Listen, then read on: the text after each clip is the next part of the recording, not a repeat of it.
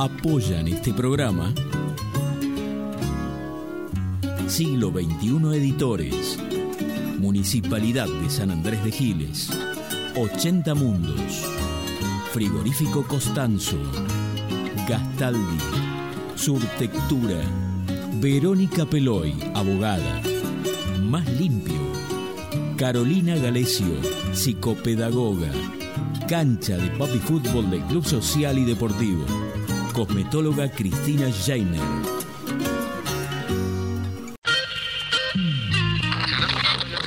Nuestro país tiene todavía muchas cuestiones para resolver. ¿Por qué? Porque el sistema está dividido. Hoy podemos plantear que una cultura superior, basada en la solidaridad y la colaboración, y no en el dominio y la explotación. El ser humano es un animal que ha roto con la animalidad. Es un animal antianimal. Es nuestra confianza en nosotros lo que incrementa nuestra fe en los grandes valores de la humanidad y en la certeza de que esos valores tendrán que prevalecer, no podrán ser destruidos. Ayer estuvo el diablo aquí.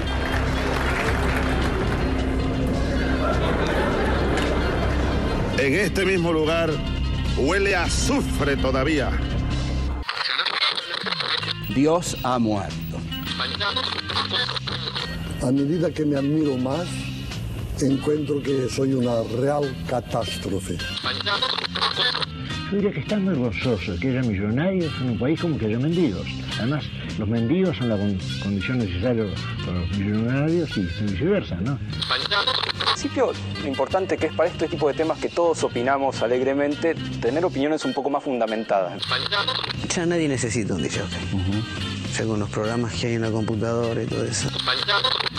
Una de las cosas que dijiste me parece muy acertada, aventurero, porque yo creo que esta vida es una saga, es una gran aventura y hace falta mucho valor para vivirla profundamente, o si no me quedo quieto en una esquina, me caso con la primera que conozco, me hago solamente de un club de fútbol, voto siempre a la derecha o a la izquierda y se acabó. ¡La puta!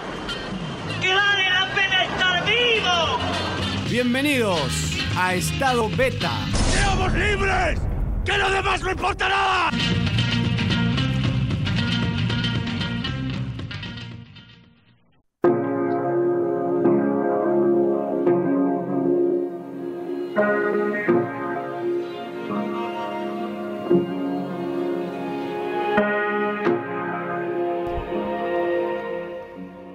El solsticio de invierno llegó a nuestro hemisferio a las 18 y 34 horas de este lunes 20 de junio. Acompañado de una luna llena en Capricornio y con el sol entrando a la constelación de Cáncer. Un cielo bastante fuera de lo común, ya que puede pasar décadas para que coincidan ambos momentos. Se estiman aproximadamente 50 años. A esta luna llena se la denominó luna de fresa, nombre atribuido por el hemisferio norte, por asociarse a la temporada de cosechas de las fresas en el noroeste de América del Norte. El color rojizo que adoptó tiene relación a la cercanía de la luna con la línea del horizonte. Hoy, martes 21 de junio, es el día con menos luz solar del año y el primer día de invierno, pero también el momento en el que el Sol llega a su punto más alto en el hemisferio norte y da inicio oficial al verano en esa mitad del mundo. La palabra solsticio significa sol quieto, por la impresión que deja el astro de quedarse quieto en el cielo, justo por encima del trópico de cáncer, mientras cambia de dirección. Esa quietud del sol hace que en el hemisferio sur las horas del día nos pasen volando. La oscuridad se hace perpetua hasta que a partir de mañana el sol se arrima cada día un poquito más. Esta noche eterna, Estado Beta te invita a recorrer las órbitas del hemisferio sur, de la mano de la América mestiza, América que se entremezcla, se funde en ritmos y colores, en expresiones de su alma que en esencia es mixtura, como el encuentro del solsticio y la luna llena.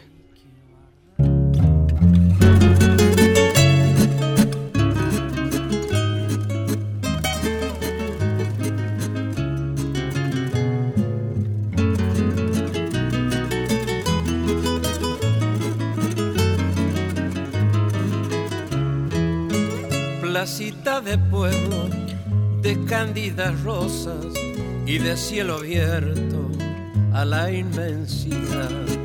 Las grandes ciudades no saben que existe y que yo una tarde te vine a cantar. Placita de pueblo que a solas me viste pasar con mi otoño sin rumbo ni paz. Sentado a la vera de tu fuente un día, mirando tus aves, aprendí a volar.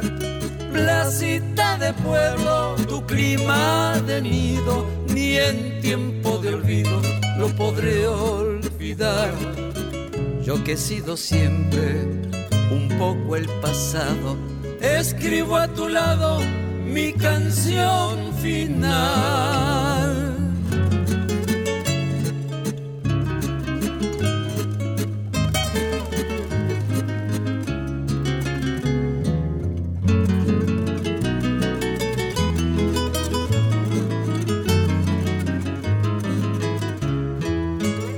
Saben las plazas de las capitales lo que es un domingo en este lugar.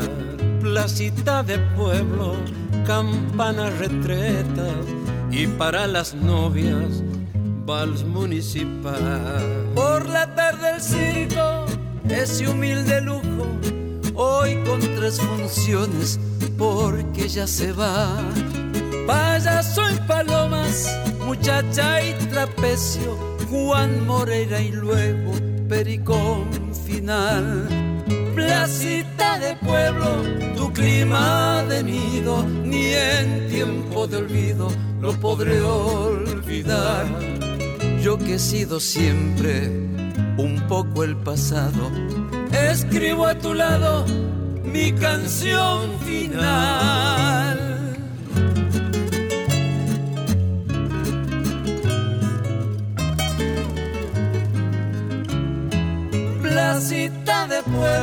Tu clima de nido, ni en tiempo de olvido lo podré olvidar. Yo que he sido siempre un poco el pasado, escribo a tu lado mi canción final.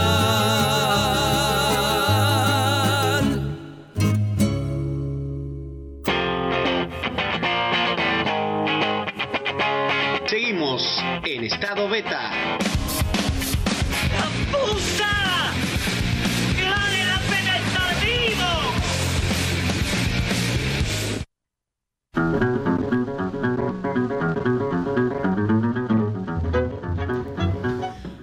Buenas noches, bienvenidos a todos a este 21 de junio de Estado Beta, el capítulo 12, capítulo 12 de Estado Beta con Blas en la consola. Buenas noches, Blas. Ahí saluda, Blas.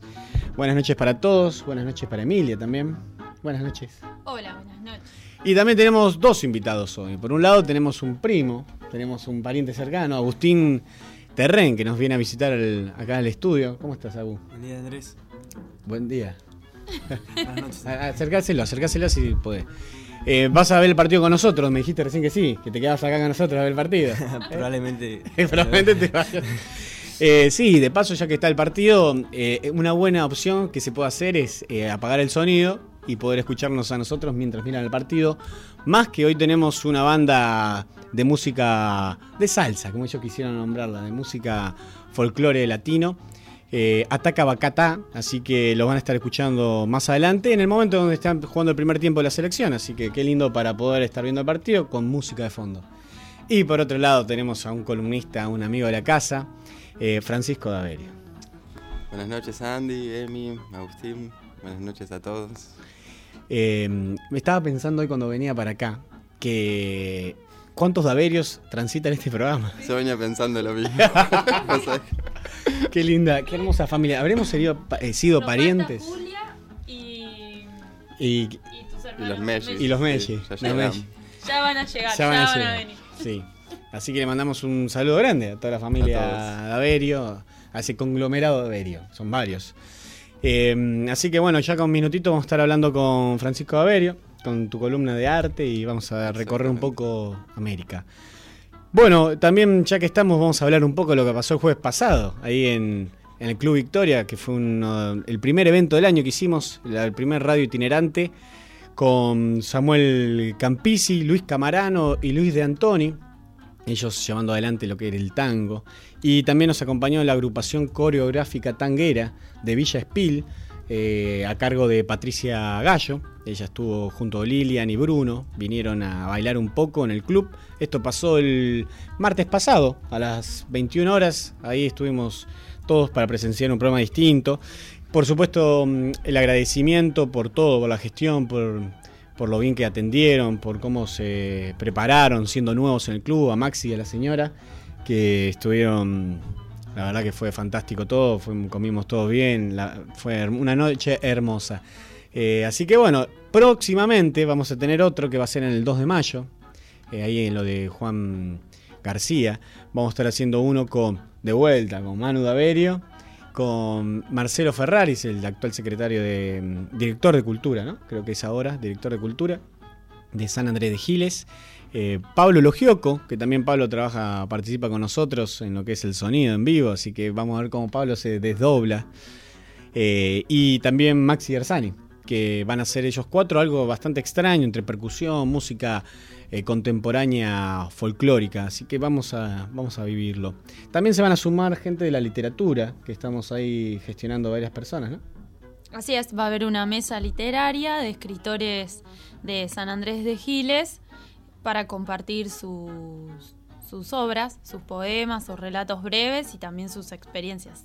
Claro, para que tengan un lugar también para expresarse, porque mm, como bien ayer decían los chicos, esto de Ataca Bacatac, eh, cuando estuvimos grabando este programa, mm, eh, ayer hicimos el- grabamos la música, ya que por la complejidad eran cinco músicos, todo lo grabamos en estudio La Turca de Claudia Lomeña y Daniel Soruco.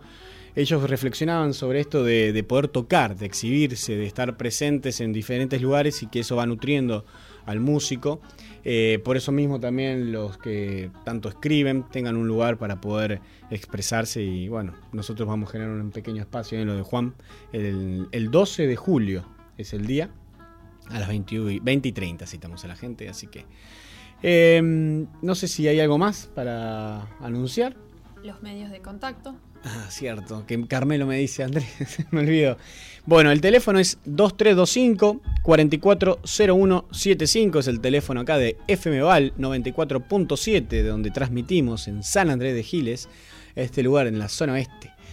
Y nuestro teléfono celular 2325 56 49 77, ahí nos pueden enviar mensaje de texto.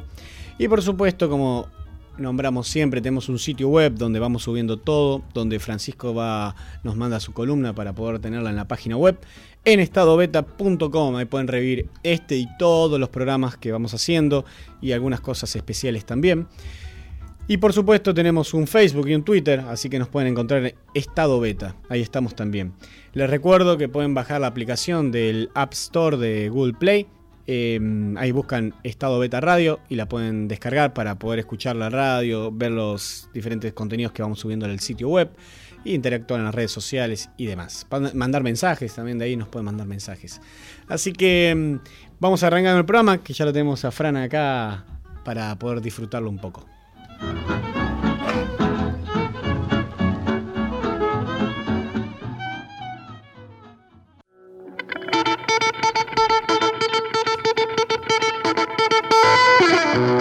tiene ningún sentido cortarse una pierna para venderla y después comprarse zapatos. Por eso, a ustedes, mis queridos caníbales, les digo a tratarse con amor, atenta a la neurona, a seguir laburando, a gozar de las cosas lindas, incluida la democracia. Mientras tanto, verbú con paprika aquí.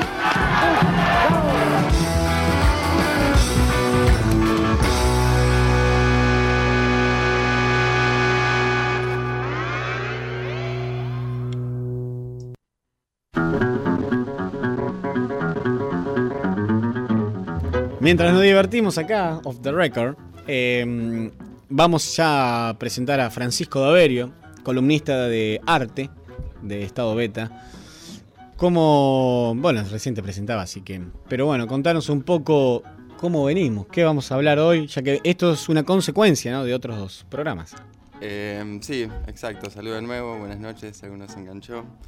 Eh, como soy una persona muy ordenada, siempre me gusta que haya una relación entre las diferentes partes que hacemos en este programa. Así que el capítulo pasado, ya no me acuerdo qué fecha fue, habíamos hablado de los aspectos eh, que definen a lo americano anterior a la conquista, es decir, a la América profunda, como dice el, el maestro Kush, lo que nosotros conocemos hoy como Latinoamérica.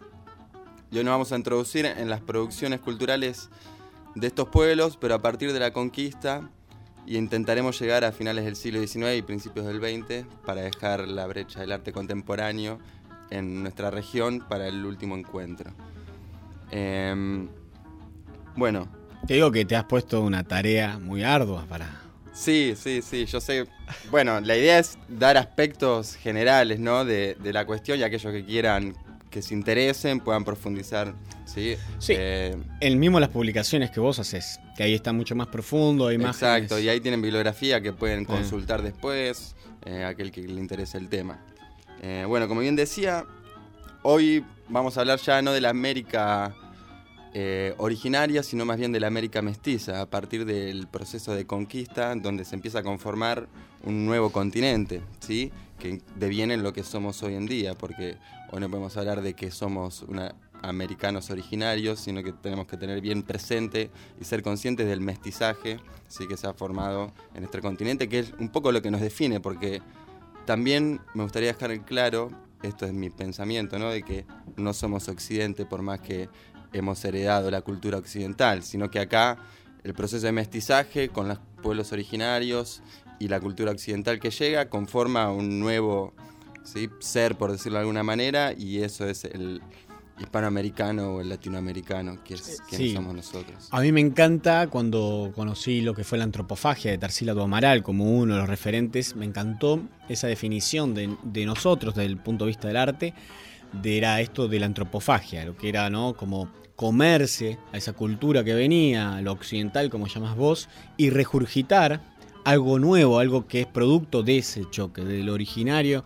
Siempre me encantó esa idea también porque po- en un punto no fue tan ameno todo, fue bastante violento y bueno, un poco de canibalismo hubo. Exacto, así como vos bien decís, el movimiento antropofágico que se desarrolló principalmente en Brasil, eh, bueno, se desarrolla en el siglo XX, que es el tema que nos continuaría este capítulo, pero fue uno de los movimientos más importantes en cuanto a esta concientización de lo americano en materia estética, ¿sí? Y voy a decir una frase que la tenía apuntada para el final, pero bueno, viene a colación de esto que vos ve- venías diciendo. Ricardo Rojas, un teórico argentino, eh, va a plantear a principios del siglo XX eh, conciliar la emoción indígena con la técnica europea o occidental. ¿sí? Tratar de encontrar, ¿no? Eh, porque bueno, ahora vamos a llegar a eso. Hubo procesos históricos donde se intentó emancipar o erradicar ¿sí? los pensamientos o, o lo autóctono en materia filosófica como también artística en cuanto a las producciones Ah. culturales. Entonces, a partir del siglo XX empieza a haber como un resurgimiento de esta idea, ¿sí? de concientizarnos como americanos, como mestizos, como una nueva raza, por decirlo de alguna manera, una nueva etnia. Sí, que un al pensamiento claro. diferente al occidental, incluso diferente Mm. al que existía antes de la llegada de los conquistadores. Sí, eh, y creo que esto yo también introduzco un pensamiento bastante propio de una conjetura que yo saco. Estamos en ese proceso en ver qué somos. Creo que sí, todavía incluso me gusta siempre hacer referencia a la materia artística, que es por ahí de lo que más he leído, pero ha habido intentos, ha habido diferentes búsquedas, pero creo que todavía estamos, como decís vos, en, sí, en proceso Mm. de conformar esa identidad, eso que nos identifica. Si bien encontramos en muchos artistas, en distintas épocas, indicios o muestras o ejemplos de, de un arte que o una producción cultural ¿sí? que se apoya en lo latinoamericano y es consciente de este mestizaje y a partir de eso produce un producto diferente al occidental, diferente al norteamericano, Claro. que nos identifica a nosotros como región. Claro, y hasta por momentos también crítico, ¿no? Sí. Con la mirada crítica. Sí, caótico. Claro. Eh, Kush usa esa palabra para definir América, caos, la tiene bastante presente dentro de su pensamiento y es un poco, ¿sí? Eh, tiene mucho, mucha relación lo que sucede en América con lo que sucedió por ahí quizás en alguna corriente del romanticismo europeo, eh, con este acercamiento hacia la naturaleza, Mm. el hombre se- sentirse finito ante esta, ¿no? Por ahí diferente a las ideas humanistas o del iluminismo, donde el hombre era el eje y centro y el que iba a dominar, ¿sí? A través de la razón a la naturaleza. El romanticismo en un momento, sobre todo en el paisaje romántico, es como que el hombre se siente ante esa inmensidad de la naturaleza finito e intenta plasmar esa, ese concepto filosófico. En América sucede algo similar y el paisaje es muy importante en la producción del arte latinoamericano. Es porque justamente si pensamos que esto, por ahí lo hablábamos el capítulo anterior, eh, pensar en, en el- lo que identifica América, ¿sí? o al pensamiento americano, la cosmovisión de los pueblos originarios, es pensar esa conexión con la tierra y con la Claro. naturaleza. ¿sí? No se puede pensar de otra forma América. Sí, totalmente. Entonces eso es algo que nos identifica y un poco creo que eso lo tenemos que exaltar si queremos encontrar una propia identidad. Claro, totalmente, totalmente. Eh, bueno, vamos a- del principio, ¿sí? Nos tendríamos que citar más o menos a finales del 1400, ¿sí? Principios del 1500.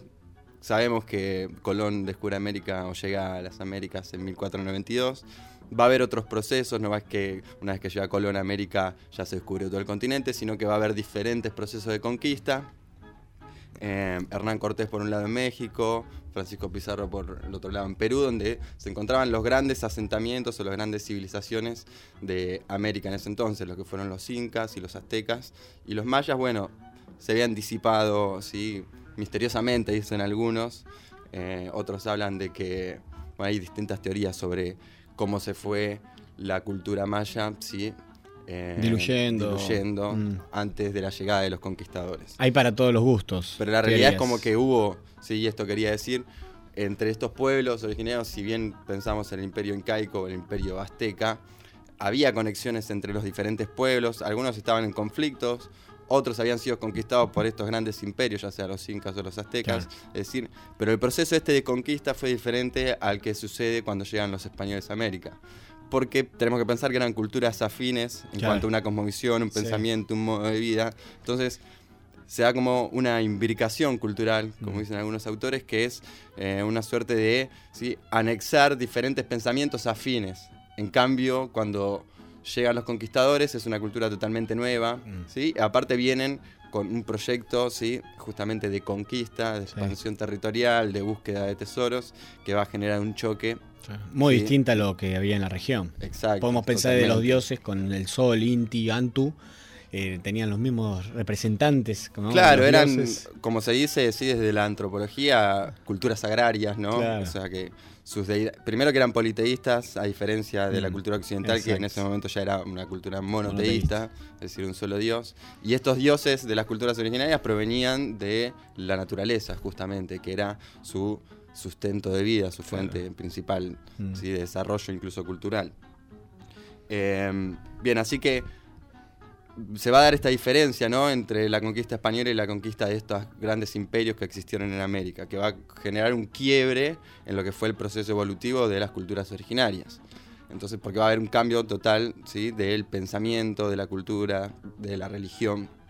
Pero lo, lo paradójico y lo interesante de esto es que, a pesar de que hay una conquista ¿sí? cultural muy fuerte, se van a mantener ¿sí? ciertos pensamientos o ciertas costumbres, ciertos conceptos filosóficos, no, no podemos hablar de filosofía en América, pero bueno, desde la postura occidental, ciertas ideales ¿sí? que se van a mantener a pesar de esta conquista americana, eh, a pesar de esta conquista occidental. Claro. Eh, se dice que se da como una juxtaposición, por un lado, de elementos de una cultura con la otra, es decir, aquellos dioses que se van a imponer, al- en algunos casos por medio de la fuerza, en otros casos hubo eh, órdenes religiosas que lo intentaron de otra manera, como los franciscanos, los Claro. jesuitas, dominicos, eh, que intentaron evangelizar y educar a su vez a los, a los nativos de América. Claro. Eh, y, otro- y en otros casos se dio por la fuerza, ¿no? Sobre todo en esta fiebre en este afán de la conquista del oro, ¿sí? Como eh, gente como Cortés o, Pica- o Pizarro, ¿sí? Que buscaban, tenían otro objetivo, ¿sí? Más que eh, un intercambio cultural. Claro, ¿sí? y un desarrollo de las poblaciones locales también, ¿no? más allá de que trabajaran y sirvieran a un rey o a un país X, también tenían la idea eh, de que eran pueblos y que no que ahí mostraban también el grado espiritual que venían, porque no Eh, a nombre de Dios se hicieron bastante atrocidades, otros respetando mucho más en todo caso, aún así influyendo y como decías vos, ahí empieza a aparecer el sincretismo famoso. Exacto, el sincretismo, por un lado, la juxtaposición por otro, si lo pensamos desde la iconografía, ¿sí? Eh, y bueno, en este cambio de religión y en este cambio de cultura e imposición de una cultura se va a dar también un proceso de reorganización de la sociedad que estaba aquí en América, es decir, las ciudades como el Cusco, como Tenochtitlán, etcétera, van a ser transformadas por la cultura occidental, ¿sí? Pero en este proceso de conquista cultural ellos se van a apropiar de los espacios sagrados de las culturas originarias. Y a su vez, la cultura, las culturas originarias lo que van a hacer es readaptarse a esta Mm. nueva cultura. Entonces va a existir esta juxtaposición de elementos como por Ah. ejemplo pensar en la Virgen María como la Madre Tierra o la Pachamama. En otros sitios se la asocia con la luna. Claro. El, O el mar. con el sol o el Mm. mar. Mm. ¿sí? Depende de las culturas. Claro. Pero se van a dar como estos elementos que incluso cuando observamos el arte mestizo, ya sea desde la arquitectura o desde la pintura, encontramos estas iconografías a veces un poco ocultas, a veces más explícitas, Mm. pero se da, Sí. es bastante claro este fenómeno y por eso se produce durante la colonia, ¿sí? el proceso colonial, un arte que es totalmente nuevo. Eh, muchas veces Claro. se habla de que del barroco americano, sobre todo en arquitectura, que la realidad es que no es tan cierto eso de que existe un barroco americano, porque es un estilo, primero, único porque se va a dar acá en un contexto totalmente diferente al europeo. Segundo, que el barroco no fue universal, sino que se dio un barroco en Italia, se dio un barroco en Francia, se dio un barroco en Alemania y un barroco en España y en Portugal diferentes. Nosotros heredamos el barroco o el estilo, que no va a ser barroco y ahora voy a profundizar en eso, de España, España, y Portugal, ¿sí? claro. principalmente de España, ¿verdad? Sí. Eh, y es un estilo que se, que se llama herreriano, ¿sí? Que creo que el rey de ese entonces que promueve este estilo es Felipe II, que tiene que ver más con, lo, con, una, con el clasicismo occidental, es decir, más similar a lo que fue el Renacimiento. ¿sí? Pensemos, para ordenarnos históricamente, tenemos el Renacimiento, luego el manierismo Mm. y después va a llegar el Barroco. ¿Sí? En España se va a dar este fenómeno, primero el, estilo plateresco, que va a ser un estilo que tiene más que ver con lo gótico, y se da en paralelo a lo que sucedía, por ejemplo, en Italia con el Renacimiento. Y luego, del estilo plateresco, van a ir el estilo reniano, que es el que se traslada acá a América, eh, que tiene que ver más con el clasicismo, es una estética que tiene algunos tintes manieristas y otros tintes, podríamos decir, renacentistas. Y ese es el estilo básicamente que se va a trasladar acá a América. Em, pero va a tener como, por eso digo que es un estilo único, no podemos definirlo como un barroco americano. De hecho, Damián Bayón, un historiador mexicano, en un texto él hace, bueno, narra una historia de un turista europeo que llega con una guía, ¿sí? Eh, a México para esas guías turísticas, vieron como donde uno se van explicando, ¿no? Lo que hay en cada ciudad, los edificios Que estás eh, viendo. que estás viendo, etcétera. Mm. Y ante sí, este concepto del barroco americano y observar los edificios que tiene de frente y no encontrar elementos barrocos que lo identifiquen o que lo asocien al barroco que él tiene ¿sí? preconcebido desde Occidente, entra en esta dicotomía de decir, pero me están Esto diciendo que es un barroco. barroco, pero esto no es un barroco, Claro. no tiene las características del barroco. ¿Sí? Ahí, eh, si mí es tan amable, puede compartir una foto de México que hay, de un edificio, eh, y una de Bolivia, de una iglesia de Bolivia. Porque, bueno, se va a dar esto, como en algunas regiones, sobre todo en México, el estilo herreriano va a ser, ¿sí? que es un estilo bastante sobrio en cuanto a las fachadas, diferente a lo que conocemos por barroco, es decir, son fachadas sobrias donde el material, la piedra, toma bastante protagonismo. Y el interior sí va a tener una ornamentación barroca.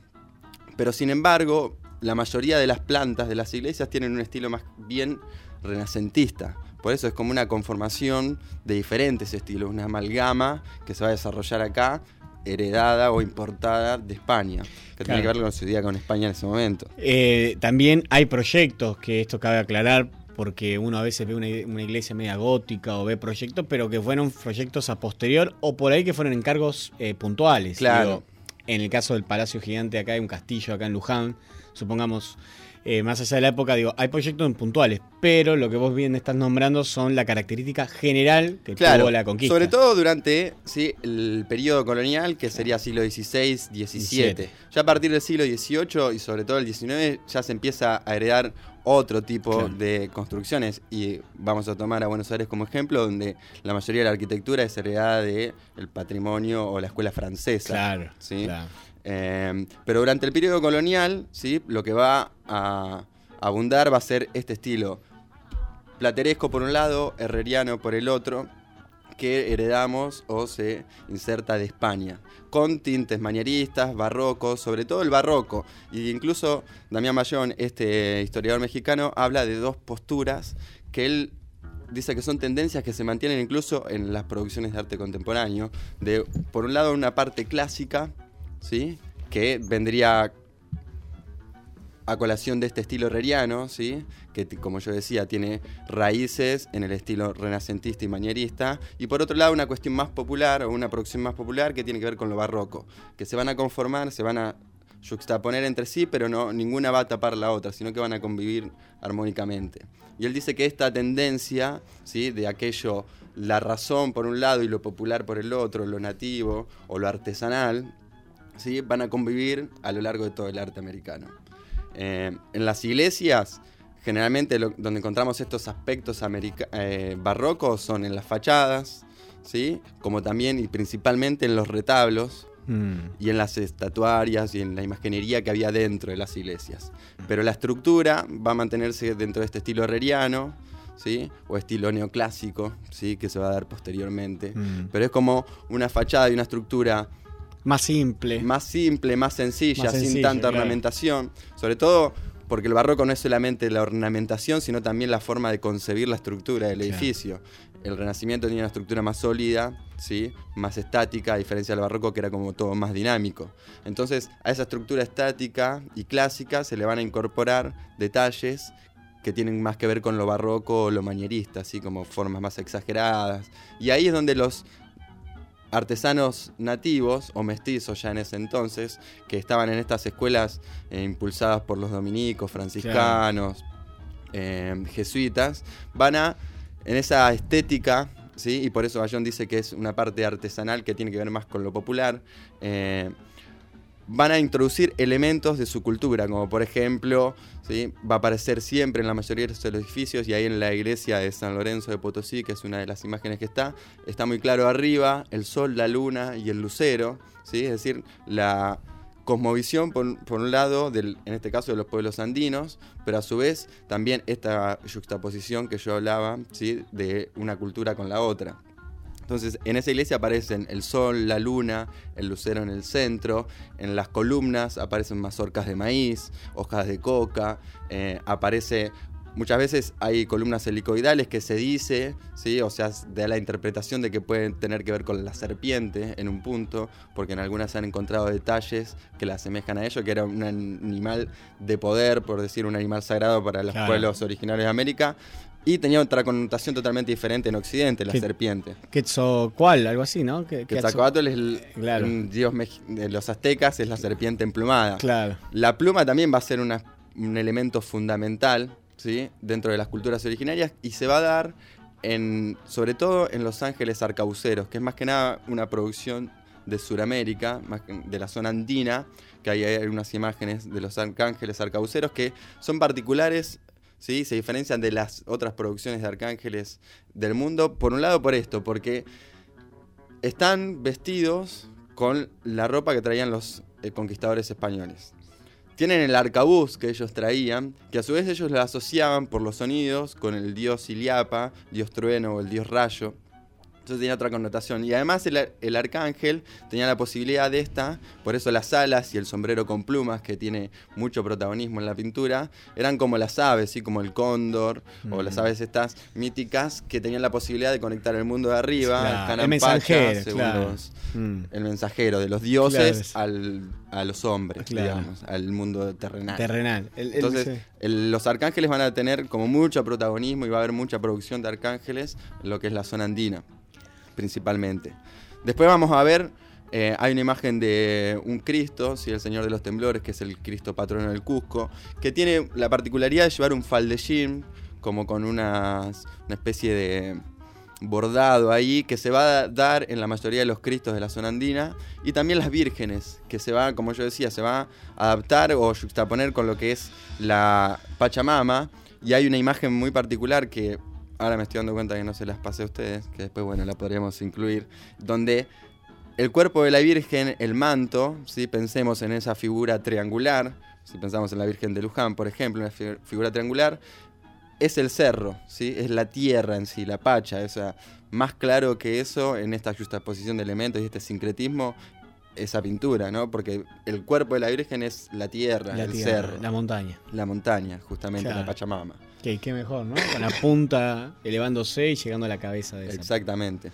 Em, vos trajiste dos temas para pasar. ¿Querés, Sí. que los, ¿Querés pasar más adelante o ahora? Eh, como quieran. Bueno, pasemos. ¿Cuál querés pasar ahora? Bueno, vamos con el de Jaime Torres. Que es interesante también ese. También es interesante Sí. porque, bueno, es como una fusión de música contemporánea con música de la región andina, de donde es originario Jaime. Eh, y bueno, es un poco es el sincretismo cultural que se está dando en la actualidad y estas búsquedas que hablábamos al principio, ¿no? De, de encontrar una identidad americana, pero sin negar esa carga occidental que tenemos y esa, a partir de la conquista. Claro, vamos a escucharlo y seguimos con Fran.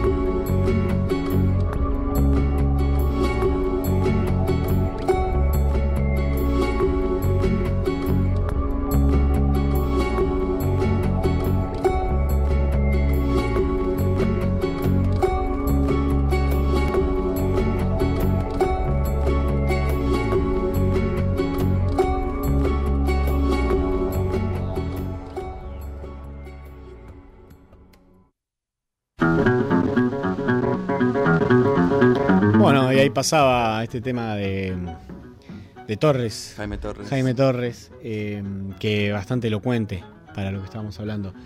Eh, bueno, sigamos. Ya tenemos como la forma de cerrar, porque recién hablábamos algo.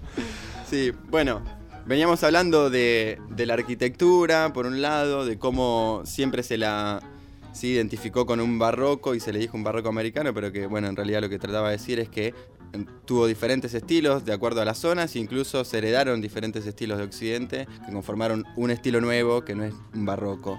¿sí? Y definirlo como un barroco americano también es eh, dejar oculta gran parte ¿sí? de, de lo que encontramos cuando vemos esos edificios.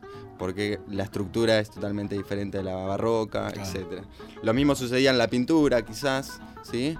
Yo estaba dando estos ejemplos de cómo se van incorporando y se le va dando ¿sí? otra forma distinta a la occidental en lo que fueron las escuelas ¿sí? de, de pintura que más que nada fueron creadas por estas órdenes de la iglesia, ¿sí? que tuvieron como una postura más pacifista Claro. en, en- en cuanto a la evangel- evangelización y educación ¿sí? de los nativos. No fue tan violenta, sino más bien ¿sí? Claro. más pacifista, por decirlo de alguna manera. Eh, bueno, este proceso del que hablaba así muy rápidamente va a ser el proceso que va a durar eh, de- durante el siglo XVI, XVII y parte del XVIII. ¿sí?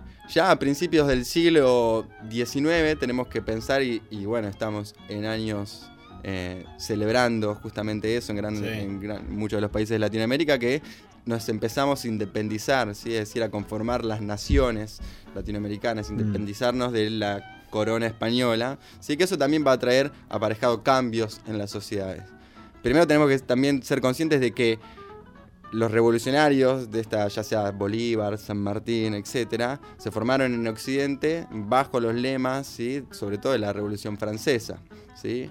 Eh, en donde empiezan a cambiar los ideales. Primero se plantea el hombre, ¿sí? pensemos que es la etapa del iluminismo, donde la razón va a tener todo, se va a dejar por un lado el pensamiento religioso, ¿sí? y el hombre va a ser el centro, como lo había sido en un momento en el humanismo, durante el humanismo, en lo que fue una corriente del renacimiento.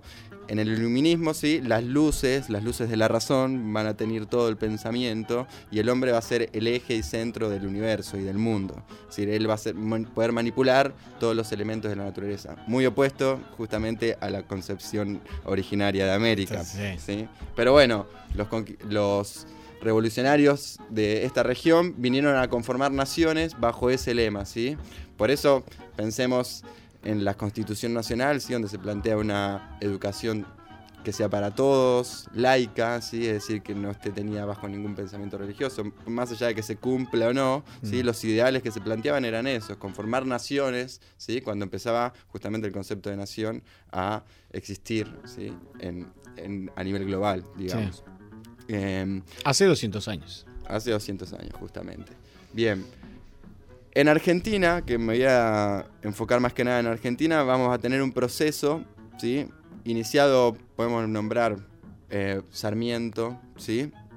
Donde se empieza como a mirar de, con una visión más bien despectiva lo que fueron las culturas originarias, ¿sí? En el 40 y pico, no me acuerdo bien el año ahora, Sarmiento va a escribir Civilización y Barbarie, ¿sí? Que justamente plantea esto, qué es la civilización, aquello que viene de Occidente, y qué es la barbarie, lo que, lo que está en América, lo que yace acá. Incluso incluía en esto de la barbarie a los criollos, ¿no? ¿Sí? A los gauchos. eh, era como una mirada bastante despectiva de los habitantes de la región. Y exaltando siempre como esto de la, lo europeo, lo europizante. Entonces se va a dar como un proceso de, ¿cómo podríamos decir? De europeización, ¿sí? De lo que va a ser la Argentina. Sobre todo Buenos Aires, que empieza a ser ya en ese momento, ¿sí? La gran capital y el gran centro de lo que fue el país. Em, Bien, esto en el arte va a estar reflejado, por un lado, los primeros artistas que van a... Va a haber como un proceso que tiene que ver con el romanticismo europeo, donde van a venir los pintores viajeros, famosos pintores viajeros. ¿sí? Pensemos en Delacroix, que es un pintor muy famoso del romanticismo francés, en sus viajes a Arles, por ejemplo, donde va ¿sí? y en esta emancipación del hombre, de la cultura, de la religión ¿sí? cristiana, va a buscar otra fuente de inspiración, ¿sí? se va a ir a otro sitio, ya no se va a mirar tanto la cultura occidental, ¿sí? como en represalia a ese neoclasicismo que había habido antes del romanticismo. Eh, entonces, en esta búsqueda, en esta vorágine de pintores viajeros que van a salir a buscar otro tipo de culturas, van a llegar muchos ¿sí? acá a América. Y van a retratar ¿sí? a los personajes de. a los personajes autóctonos, por decirlo. Aquí se van a encontrar con gauchos, básicamente principalmente, en algunos casos indios, y el paisaje de la pampa. El primer pintor que se considera como el primer pintor nacional aquí en Argentina es Priliano Puerredón, que justamente se va a formar con estos pintores viajeros que venían de Europa y retrataban al gaucho. ¿sí? Ahí hay una imagen de Puerredón que justamente muestra a unos gauchos en un contexto rural. ¿sí? Es como que va a haber en los primeros años, en contemporáneo incluso a Sarmiento, eh, una representación, pero más bien... eh, Podríamos decir que acá lo tenía anotado, pero ya si me pongo a buscarlo nos vamos a extender demasiado. Eh, de lo popular, pero no un- lo popular no entendido como algo para el pueblo, sino algo que imita al pueblo, que se copia al pueblo, la imagen del pueblo, más que algo, más que un mensaje para el pueblo. ¿sí? Cuando hablamos de lo popular en esta época no estamos haciendo referencia a una producción que sea para el pueblo, que sino la producción va a seguir siendo para la élite. Nada más que se va, va a utilizar ¿sí? como imagen representativa a los habitantes de la región. Sí, en esa pintura que pueden ver en Facebook va a estar muy claro esto que estoy tratando de decir. Em, posteriormente se van a seguir dando estos procesos de civilización, va a haber como grandes oleadas de inmigrantes, que también eso va a ir transformando un poco ¿sí? la región y los habitantes de la región, como que van a llegar otro tipo de culturas, ¿sí? más que nada. Pensemos, eh, estamos hablando de la generación del 80, ¿sí? donde se da un proyecto civilizatorio por un lado, bastante positivista, donde se intentaba ¿sí? occidentalizar justamente eh, el continente. Claro. Y pensemos ahí en Buenos Aires, que Buenos Aires cuando empieza a ser, deja de ser la gran aldea para ser como la gran ciudad, ¿sí? Está, es durante estos años, en este proceso.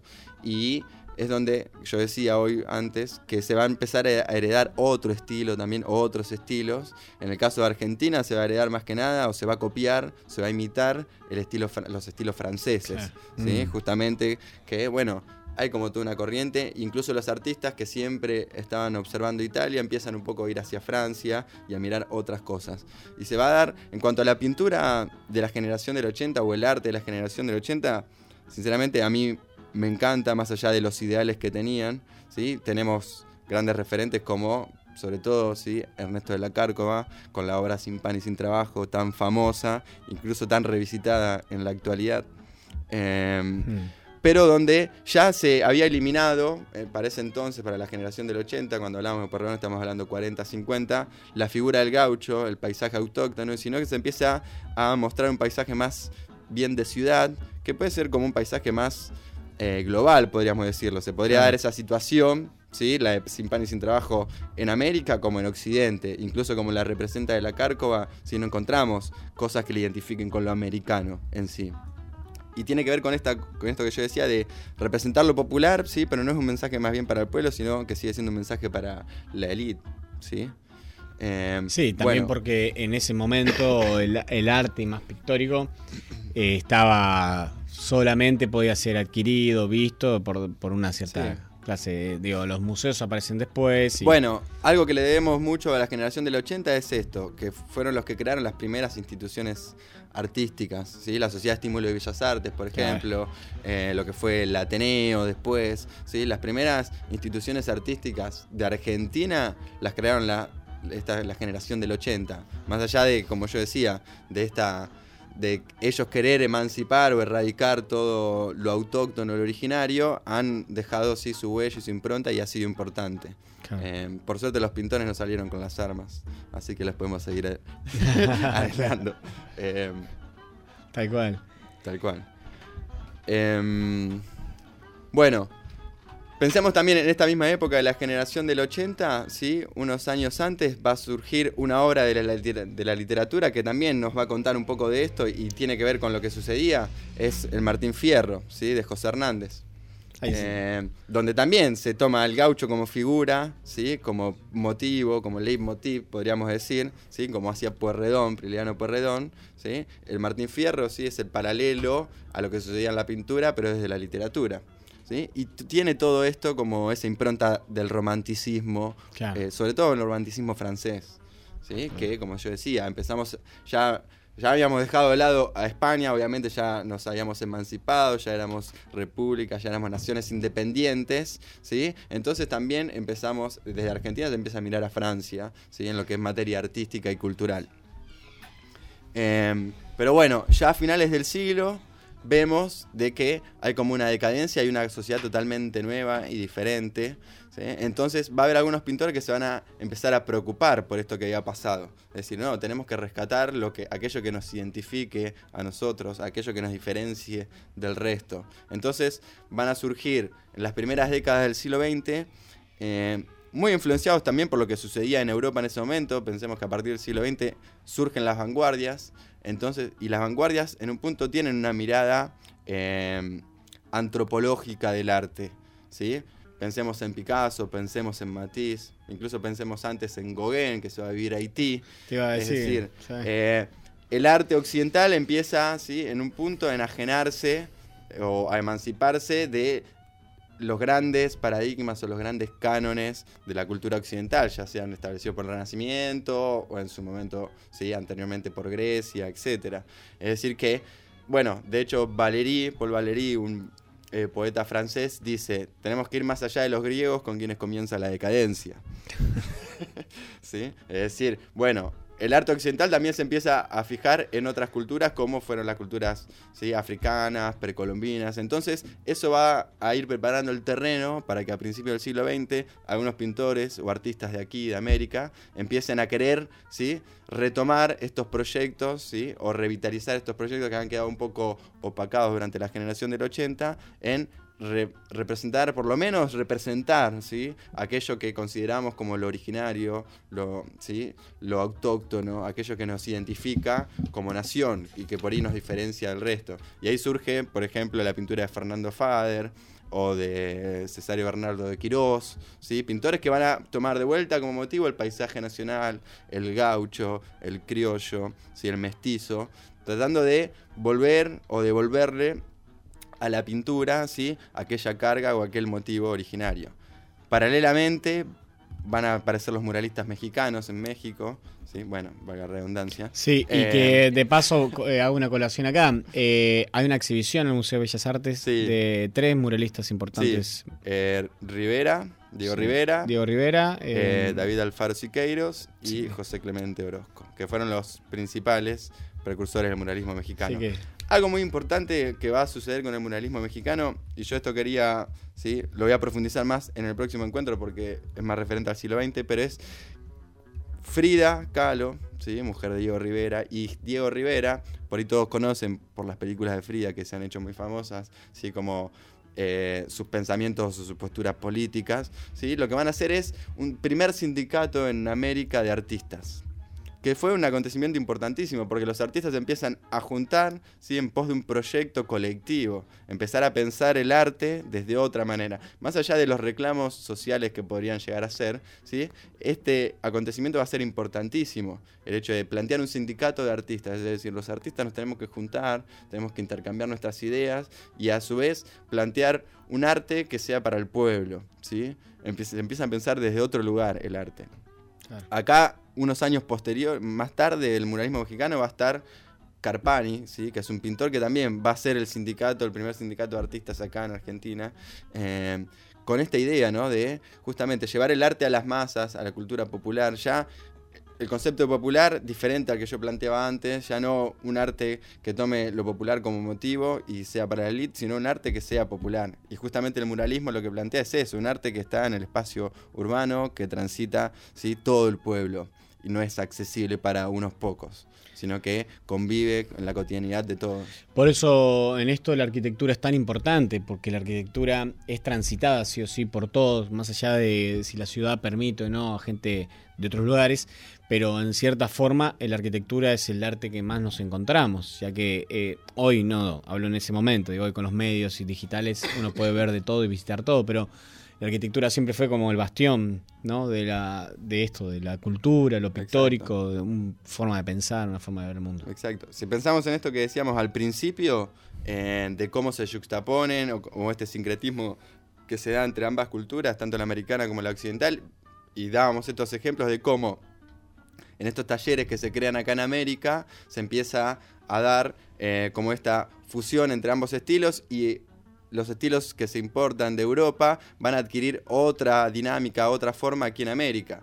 Lo mismo va a suceder a partir del siglo XX con movimientos como el muralismo mexicano, eh, como bueno estos paisajistas como yo nombraba, Fader, Quirós en Argentina, después va a venir el movimiento antropofágico en Brasil, Mm. eh, en Uruguay va a estar la Escuela del Sur, ¿sí? que la va a crear eh, se me fue- Joaquín Torres García, ¿sí? Va a haber diferentes movimientos, diferentes posturas. De hecho, esta cita, esta cita que yo hacía al principio de Ricardo Rojas, ¿sí? De conciliar la emoción indígena con la técnica europea.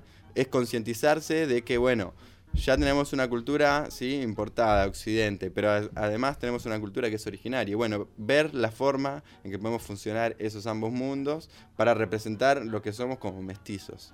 ¿Sí? Vos sabés que mientras ibas hablando y volviendo a este tema que hablamos eh, cuando estábamos escuchando el primer tema que pasamos, sobre mm, qué llamativo que es que no haya un nombre para definir sobre estos movimientos pictóricos locales, digo, mm, movimientos, vamos a llamarle eh, artísticos, tanto sea mm, esto que decíamos, un barroco clásico, un barroco mestizo, un barroco esto, un barroco el otro. Qué, mm, qué llamativo que es que no le damos, no hayamos todavía puesto un nombre a esa forma de arquitectura propia y local, digo, eh, justamente valorizando eso, ya no con una mirada occidental, tampoco mestiza, eh, tampoco aborigen o, local, sino que fusionando ambas y de ahí haciendo algo nuevo. Y de eso me llevó a pensar recién vos hablabas y, hablando de Gauguin, quien lo tuve en mente todo el tiempo por sus viajes. Eh, somos por naturaleza revisionistas. Nuestro arte es un revisionismo eh, continuo porque piensa en lo que había antes y piensa en lo que vino después y piensa en lo que estamos haciendo. Entonces estamos un, siempre estamos no tratando de ver aquello que fuimos y lo que se transformó y en lo que seremos. Eh, me llamó, me- mientras te escuchaba, yo veía que sería interesante ¿no? el movimiento que hemos hecho y que eso lo hemos donado también un poco, me parece, al mundo, dentro del arte y dentro de otras eh, cuestiones, eh, del- de, pensarse un poco sobre qué se hacía y qué se está haciendo. Eh, sí. En la actualidad se están dando algunas, algunos procesos en la región de Latinoamérica que si bien obviamente que cuando nosotros hablamos de revisionismo no necesariamente tiene que haber una reactualización de los símbolos de las culturas originarias o de los estilos occidentales. Eh, y en la actualidad creo que es un momento bastante rico en ese sentido porque por un lado hay muchos teóricos que están empezando a abordar lo americano. ¿sí? Claro. Se está, por ejemplo, yo siempre cito a Kush y fue la realidad que durante los cin- 60, 50, 70, que fue don- mientras él desarrolló su pensamiento, eh, no se le dio mucha importancia y recién hoy se lo está tomando sin importancia, no solamente en Argentina, sino en otros países de América.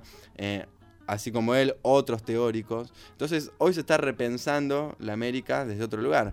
También creo que por el posmo- la posmodernidad nos ha llevado un poco a ser conscientes de que nosotros podemos ¿sí?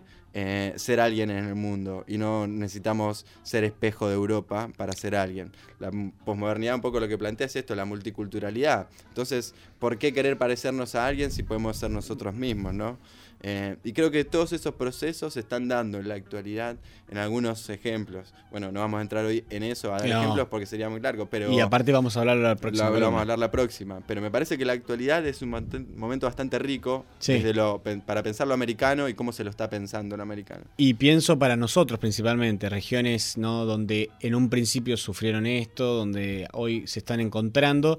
Y es un buen momento para empezar a definir y ponerle nombres también, que a veces aborrecemos las etiquetas, ¿no? Sí. Pero es un buen momento para etiquetar ciertas otras que no lo tienen y que siempre lo llamamos como barroco eh, Siempre la- se le puso esa americano. categoría, ¿sí? se Claro. trató de como de Mm. encerrar en un concepto, en una idea, ¿sí? algo que en realidad es mucho más Mucho más que complejo, Mm. mucho más profundo, que requiere otro tipo de análisis. Y que tiene un valor propio. Exactamente, sí, justamente eso fue. Se, se ha negado siempre el valor propio del originario o de lo que se produjo acá, ¿sí? en materia de mestizaje, podríamos decir. Bueno. Dígame, Bueno, ¿tiene algo para cerrar ahí? Eh, quería leer unas líneas de Kush que Por cerraban un poco esto.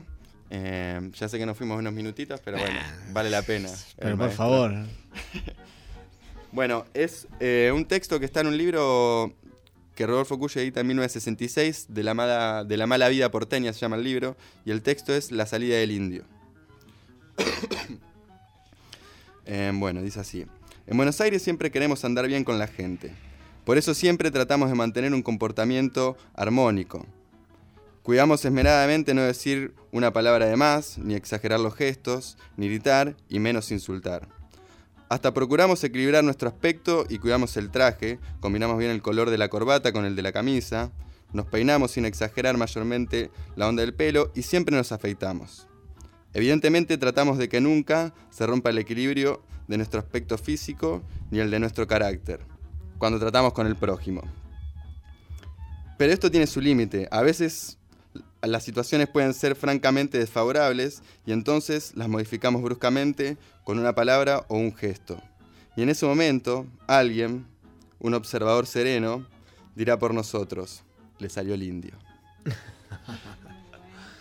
Bueno, vamos a escuchar el temita para cerrar. ¿qué- ¿El tema de quién es? Es un tema de Cuchi Leguizamón, de Gustavo Leguizamón. eh, bueno, un referente de nuestro folclore, gran compositor. eh, sinceramente no me acuerdo del tema que les pasé. Yo tampoco. Pero no importa, ¿para qué? Eh, Fran, un placer que hayas estado acá, estés acá en el programa nuevamente. Vamos a esperar el siglo XX. Ya llegaremos. Un buen XX. Maturana, exacto. Eh, esperamos con ansias el siglo XX. Tema que nunca se alcanza a ver cuando se estudia arte muchas veces. Siempre en las escuelas, cuando uno estudia el siglo XX, aunque parezca mentira, se empieza tan atrás que cuando vas a llegar al siglo XX ves muy rápido y poco. Y es el siglo muy convulsionado, lleno de crisis y cambios. Eh, Fran, un placer como siempre. Igualmente, muchas gracias por el espacio que me brindan. Por y favor. bueno, Vamos a nuevamente. continuar y con esto beta, vamos a escuchar el temita.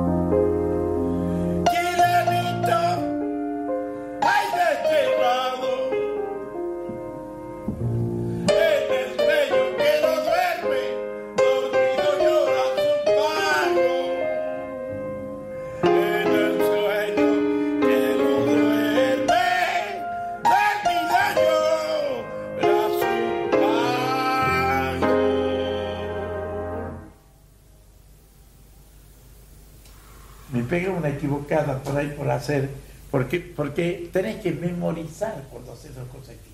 Vos tenés dos manos. que-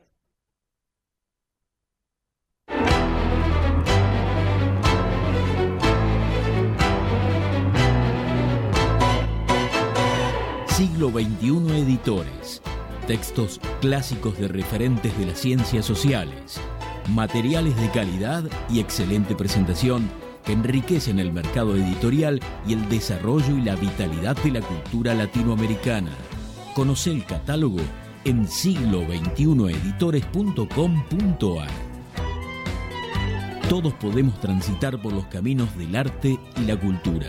La Dirección de Cultura y Turismo de la Municipalidad de San Andrés de Giles te invita a participar de talleres gratuitos en barrios y en localidades, muestras, certámenes literarios de cuento y poesía, salones de pintura, obras de teatro, conciertos, ferias y que visites el Museo de la Familia Gilense.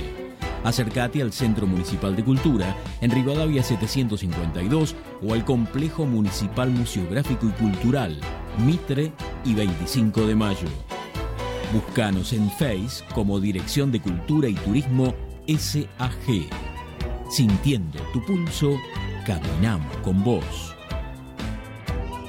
80 Mundos, agencia de viajes. Somos una pequeña empresa que desde 1996 trabajamos en la promoción de viajes y turismo, generando y valorando la confianza con nuestros clientes.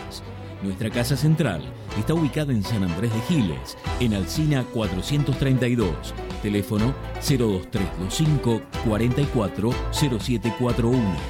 También estamos en San Antonio de Areco y en Capital Federal. Visita nuestro sitio www.80mundos.tour.ar y conoce nuestras propuestas. 80 Mundos, agencia de viajes. Frigorífico Constanzo, verdaderamente del campo a su mesa. Tenemos los mejores cortes de cerdo, lechón, cordero, chivito y todos los productos de granja. Visita nuestros locales en San Andrés de Giles, Rivadavia y Suero, en Mercedes, Avenida 17 entre 26 y 28, en Luján, Avenida Carlos Pellegrini 1371. Buscanos en Facebook y conocé nuestras ofertas. Frigorífico Costanzo, verdaderamente del campo a su mesa. Acércate a la experiencia DirecTV con CG Comunicaciones. Con DirecTV podés disfrutar de la cobertura más completa de las mejores ligas de fútbol del mundo. Llegamos a todos lados, más de 54 canales en HD. Podés mirar online lo mejor de DirecTV, donde y cuando quieras desde tu computadora, tablet o teléfono celular. Además, podés grabar en vivo todos tus programas favoritos. DirecTV tiene la mejor imagen y el mejor sonido. Comunicate al teléfono 02325 1568 5085 o 02325 44 26 14.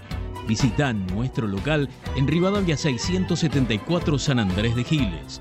También somos agente oficial de Movistar. Acercate y conoce a CG Comunicaciones. Gastaldi, todo para el campo y la construcción. Somos una empresa familiar con 45 años de experiencia aportando calidad, diseño y servicio. Visita nuestro sitio en www.egastaldi.com.ar. Contactanos a los teléfonos 02325 44 36 75. Experiencia, asesoramiento integral, personal capacitado, envíos a domicilio, el mejor precio y calidad del mercado. Gastaldi, Campo y Construcción. Surtectura Estudio de Arquitectura.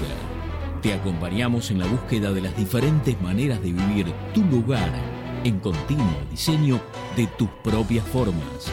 Conocenos en surtectura.com.ar. Teléfono 02325 40 54 10 o visitanos en Chacabuco 554 San Andrés de Giles, provincia de Buenos Aires, Argentina. Surtectura Estudio. La arquitectura como un sendero compartido para la construcción de lugares. Verónica Peloy, abogada, civil, familia, sucesiones, daños, comercial, sociedades. Días y horarios de atención, lunes, miércoles y viernes, de 17.30 a 20 en Sarmiento 221. Teléfono 02325 1565 0240. Verónica Peloy, abogada. Más limpio. Te presentamos una nueva manera de cuidar la higiene de tu hogar protegiendo al medio ambiente. Más limpio. Es una línea de productos para la limpieza del hogar, biodegradables, formulados en base a sustancias de origen vegetal, con colorantes y aceites esenciales naturales y utilizando envases fabricados con plástico reciclado. Visítanos en www.maslimpiobio.com.ar y conoce nuestra línea de productos. Carolina Galecio, psicopedagoga, para potenciar los procesos de aprendizaje y prevenir, diagnosticar y tratar dificultades en niños y adolescentes, para orientar y posibilitar la mejor elección de cada sujeto en su realización vocacional. Comunícate al teléfono 02325 1556 6434. Todos nosotros sabemos algo, todos nosotros ignoramos algo. Por eso, aprendemos siempre. Cancha de Papi Fútbol de Club Social y Deportivo. Alquiler de turnos para fútbol femenino y masculino, hockey femenino y masculino, cumpleaños y eventos para grandes y chicos. Contamos con inflables, camas elásticas y mucho más para que tu cumple o evento sea el mejor. Llámanos al 02325 1556 0079 o acércate a Moreno 165. Cosmetóloga Cristina Jainer. Tratamientos de belleza, masajes y máscaras faciales. Tratamientos para la espalda. Alta frecuencia, radiofrecuencia con cromoterapia, punta de diamante. Turno al 02325 1545 9651.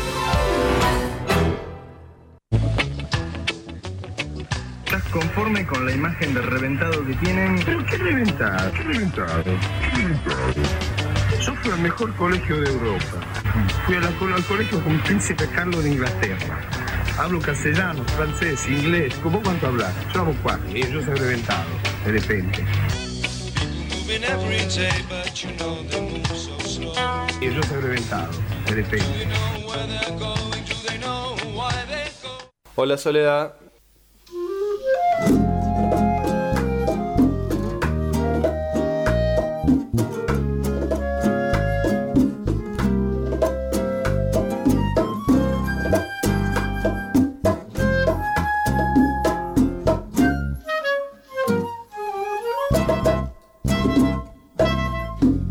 Hola soledad, no me extraña tu presencia. si siempre estás conmigo. Te saluda un viejo amigo, en las calles uno más. Hola soledad, esta noche te esperaba. Es tan grande mi tristeza, ya conoces mi dolor. Yo soy un pájaro herido que llora solo en su nido porque no puede volar. Sin embargo, yo te digo, soledad, yo soy tu amigo, ven que vamos a bailar. Soledad, esta noche te esperaba. Aunque no te diga nada, es tan grande mi tristeza, ya conoces mi dolor.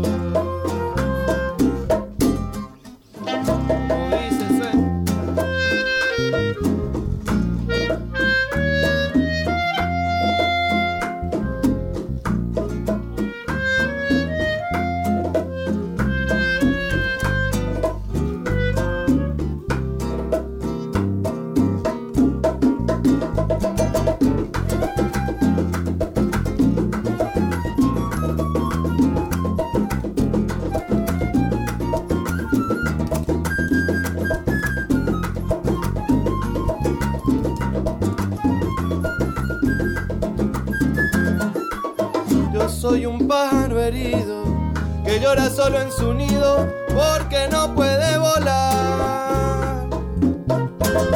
Sin embargo, yo te digo, soledad, yo soy tu amigo, ven que vamos a bailar. Eh, hola, soledad, esta noche te esperaba. Aunque no te diga nada, tan grande mi tristeza, ya conoces mi dolor. Hey.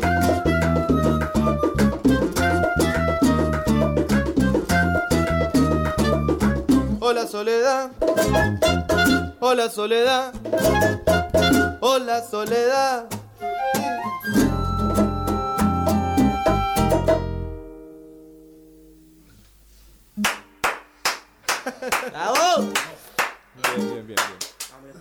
Buenas noches, estamos eh, en el estudio La Turca de Claudia Lomeña y Daniel Soruco, el estudio que queda acá en San Andrés de Giles, y que los chicos que ahora se van a ir presentando eh, tuvieron la amabilidad para, de venir para poder eh, tocar en vivo y tener esta grabación para el programa Radio Estado Beta. Eh, buenas noches a todos. Buenas noches. ¿cómo estás? Gracias por venir. Manu, fuiste el nexo entre todo esto. Hijo ilustre.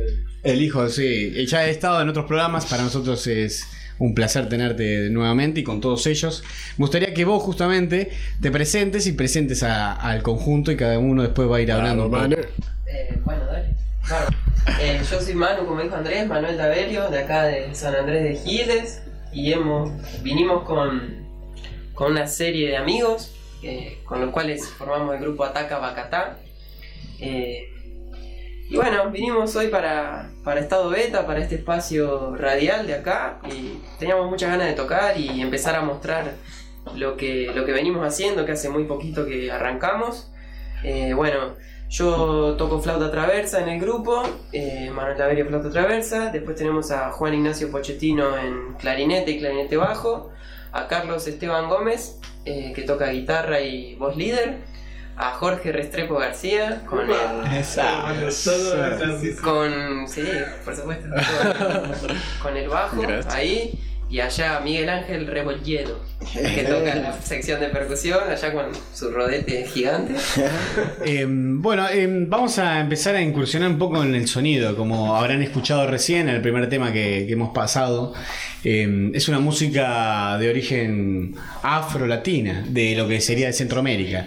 Me gustaría que, bueno, nos cuenten un poco eso, por qué ese recorrido, ese sonido, y bueno, que empiece aquel que...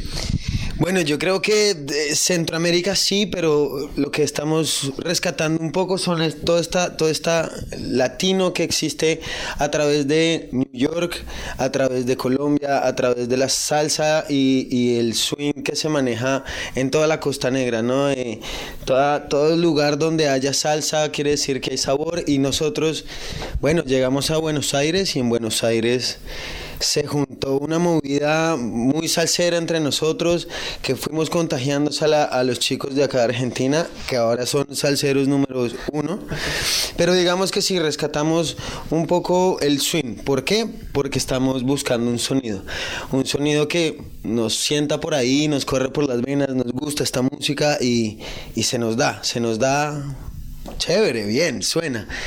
Y ahí vamos. Y entonces, ¿qué hacemos? Buscamos temas que nos representen, que nos guste mucho tocar y los montamos. Em, hace poco llegaste a Argentina, recién hablamos afuera del aire. ¿Cómo fue tu recorrido y cómo fue esta fusión para vos? Bueno, yo arranco en Bogotá en el 16 de diciembre del 2015 a bajar por todo Ecuador, Perú, Bolivia, llego a Argentina y vengo cargado con un montón de, de música y de música y de ritmos y de percusión y llego acá con la sólida idea de hacer algo que mueva esqueletos. Llego y me encuentro con Carlos y con Jorge en una comida. Carlos y yo nos graduamos del mismo colegio, él era mayor que yo dos años y apenas salió de Colombia se vino a Argentina. Cuidadito ahí entonces. Sí, sí, sí, él es el mayor de- del grupo, es el más viejo. Entonces... pero soy entonces nos encontramos nosotros tres y los tres veníamos como con la misma onda y entonces es cuando el tiempo y el momento adecuado se dan, la energía se junta y de pronto aparecen Mano y Poche que son dos grandes de, de, de los vientos y se forma Atacabacatá. Y Atacabacatá Nada, fue muy loco. Estábamos los cinco reunidos en, en la casa de Carlos, en la anterior casa de Carlos, y bueno, ¿cómo le ponemos al grupo? Teníamos que ir directo a tocar. Ya, teníamos toque en una hora. Bueno, ¿cómo nos vamos a presentar? Los hijos de Charlie, Charlie y sus comandos, ¿cómo nos llamamos? Y de pronto comenzamos a pensar en onomatopeyas. Onomatopeyas son los sonidos que emiten las palabras o los... Sí, las onomatopeyas. Y de pronto comenzamos ataca. ¿Y cómo le decían a Bogotá? Y Bogotá, ta- ataca, bacatá, ataca, bacatá, ataca, ataca, bacatá, ataca, bacatá, ataca, bacatá, ataca, bacatá, ataca, bacatá. Y comenzamos todos a botar ritmos con esa misma frase y bueno, resulta que ataca, bacatá, bacatá era... El primer nombre que tiene Bogotá, la ciudad de Bogotá. El Muisca de Bogotá. Muisca- los Muiscas era la cultura originaria de ese sector y ellos le llamaban como al, al- todo el territorio que estaba controlado por el, el Zipa, que era el, el- el más grande, el, el jefe, lo llamaban Bacatá, a la, toda la sabana de Bogotá. Y como en un homenaje a, a de donde venimos y a quien nos encontramos, le pusimos Atacabacatá a la banda. Suena buenísimo y además es un palíndromo. Se lo puedes leer, leer de izquierda a derecha y de derecha a izquierda. Y bueno, Capicúa. algo así. Em, y bueno, son tres integrantes colombianos y dos Claro. argentinos. ¿no? Esa es la formación un poco. El bajista, ¿cómo, cómo llegaste hasta acá? Eh, yo llegué acá hace ya varios años, hace como seis años, eh, y también traído por la música, ¿no? Yo estudiaba en Colombia música, eh, vine acá a estudiar música, a terminar mi carrera. Eh, en el paso de, de los años y de tocar y de conocer músicos, me encontré acá a Chu, Carlos Esteban, Claro. alias Chu. Ah, Chu. Eh, y y bueno, nada, pues la música ha sido como siempre el motor de eso y con, con Chu tocábamos hace tiempo y teníamos como estas ganas de empezar a recopilar como lo que decías tú, esos folclores, ese sabor de la salsa y al mismo tiempo empezar a como a tomar elementos de folclores latinoamericanos, peruanos, argentinos, colombianos, santillanos y como empezar a apropiarnos de todo ese folclore que pues que es nuestro, ¿no? Que es- compartimos todos un montón y creo que parte de, de- de ese deseo se ha ido capitalizando y estamos ahora acá con Ataca Bacatá como muy contentos ahí en ese proceso. Como que la salsa ha sido algo que ahorita nos tiene así, pero creo que parte del plan es explorar más ritmos, ¿no? Claro, claro, eso yo iba a decir en un momento. Yo- vos sos el bajista de la banda. eh, ¿Y siempre tocaste el bajo? Yo sí, come- bueno, comencé de muy pequeño tocando un poco de guitarra, un poco de piano, pero tipo a los 14, 15 años ya fue el bajo el que se instituyó y, y hasta hoy ahí estoy enamorado. Y el bajo es un instrumento para el folclore, ¿no? En general, hablando, es un instrumento que vino del contrabajo en todo caso. Claro, y que sí, no era un instrumento nativo del folclore. Es un instrumento puesto a posterior o para las inmigraciones. Claro, claro, eh, pero al mismo tiempo, o, o no, pero al mismo tiempo, como que es- tiene un sonido tan versátil y que junto con, con el bombo, si quieres, es como esa parte que te llega como adentro y te hace vibrar y como... Se complementa muy se, bien. Se complementa muy bien con, los- con el folclore, porque a la larga son bailes la Y, mayoría. y hoy le da todo el swing, podemos decir que vos escuchás el bajo de la cumbia. Claro, ¿sabes? Y Lo que te pone a bailar. Te- te po- exacto, lo que voy a bailar ahí con la perco, entonces se me hace que con toda esta música va de la mano y complementa muy bien, a mí me encanta, me encanta. Monín, de la orquesta de Igupe. Por Ataca Bacata. Bien. Mira. Un, dos, tres, cuatro.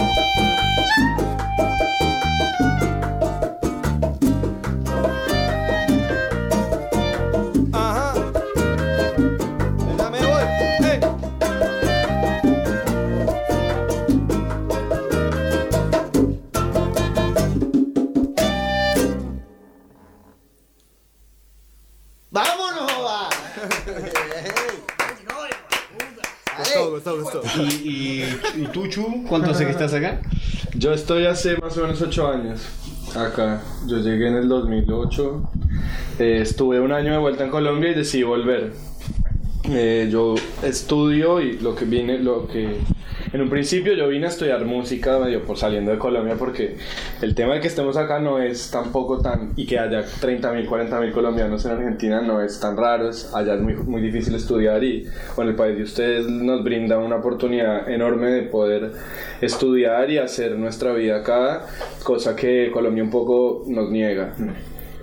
Eh, entonces yo vengo a estudiar música y conozco folclore argentino y para mí fue como una epifanía muy grande. Yo descubrí que me interesaba mucho esa música, aparte de muchas otras músicas, pero como que me interesaba mucho estudiarlo por el, el despliegue que tiene la guitarra y todo. Eh, en un momento vuelvo a Colombia y en Colombia me desespero y digo, yo tengo que volver a estudiar esto, tengo que volver a, a meterme ahí. Vuelvo, entro al Conservatorio Manuel de Falla y ahí conozco al director de Panambí, que es un ensamble que hemos tocado en Gil, yo creo que ya algunos Y pasaron por el programa Estado Beta también. Seguro, seguro. Ahí nos conocimos con Kipi, Kipildor, Nahuel Kipildor, y en, en Panambí los conozco a Manu y a, y a Poche. Hablabas de. Ahora, igual, después vamos a hablar un poco sobre la música en sí, ¿no? ¿Qué está pasando con la música? ¿Cómo se rompieron los límites por ahí, ¿no? Pero algo que nombraba recién, que por ahí para nosotros que somos argentinos, hablo por Manu y por. eh, Poche. Poche. Juan Ignacio Pochettino, alias Poche. Pochettino.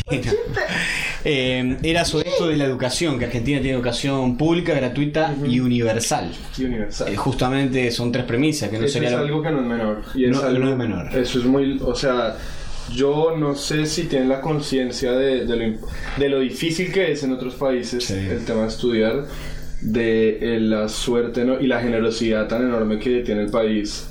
Así haya mucho, pues mucho, mucha gente que no le cabe, que, que vengan extranjeros y todo eso, y mucha xenofobia, igual, igual está la educación ahí, Sí. ¿no? Está la Y debería educación. ser al revés. En realidad los otros países deberían copiar ese modelo de educación pública, gratuita y universal, que me parece que las tres premisas son importantes. Que sea gratuito y público no significa que sea para todo el mundo. No, no, no. Justamente universal hace que hasta un extraterrestre pueda de, venir a hecho, estudiar. de hecho, yo en este momento que están pasando pues unos tiempos aquí medio con- convulsivos, eh, hay mucha gente que yo he visto así en Facebook que publica, no, pero que le cobren a los extranjeros por lo menos una plata, ¿cómo es posible? Dejemos de ser los boludos del Mercosur.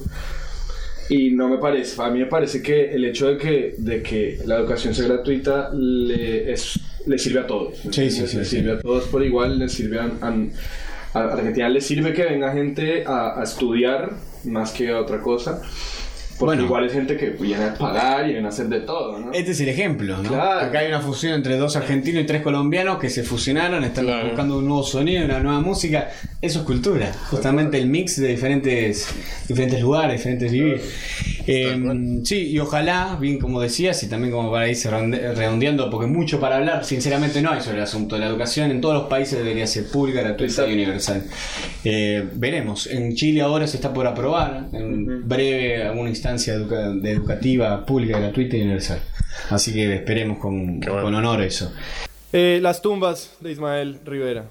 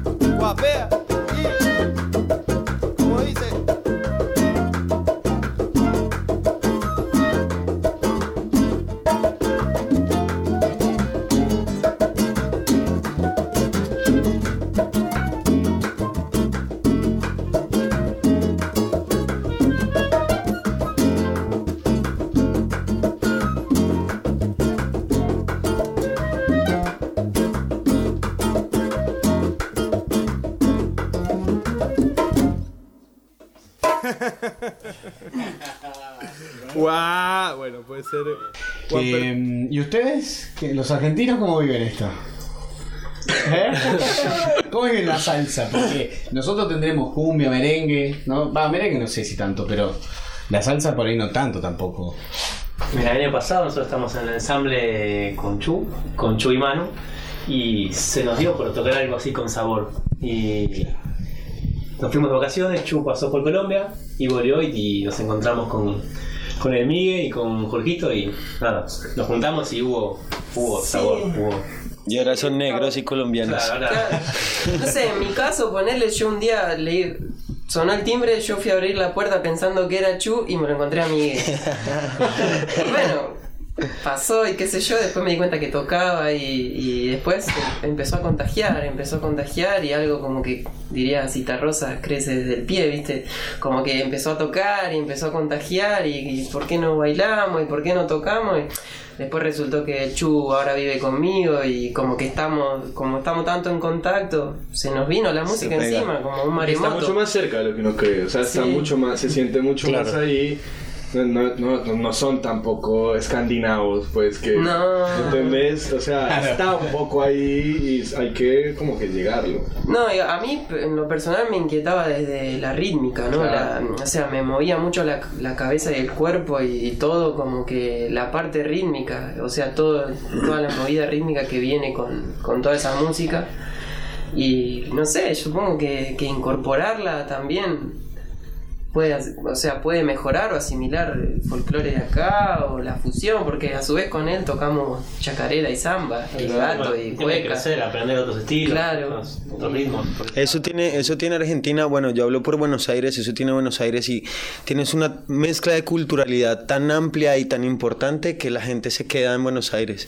Tú puedes ir a un sitio de solo salsa, salsa hecha por peruanos o salsa hecha por eh, argentinos, el caso de Fuego en el 23, un sitio en el que vamos a ver salsa, también puedes ir a ver muchos lugares de mucha música, en el Universal, por ejemplo, puedes tocar, eh, oyes tango, oyes una chacarera y después oyes ataca bacatá.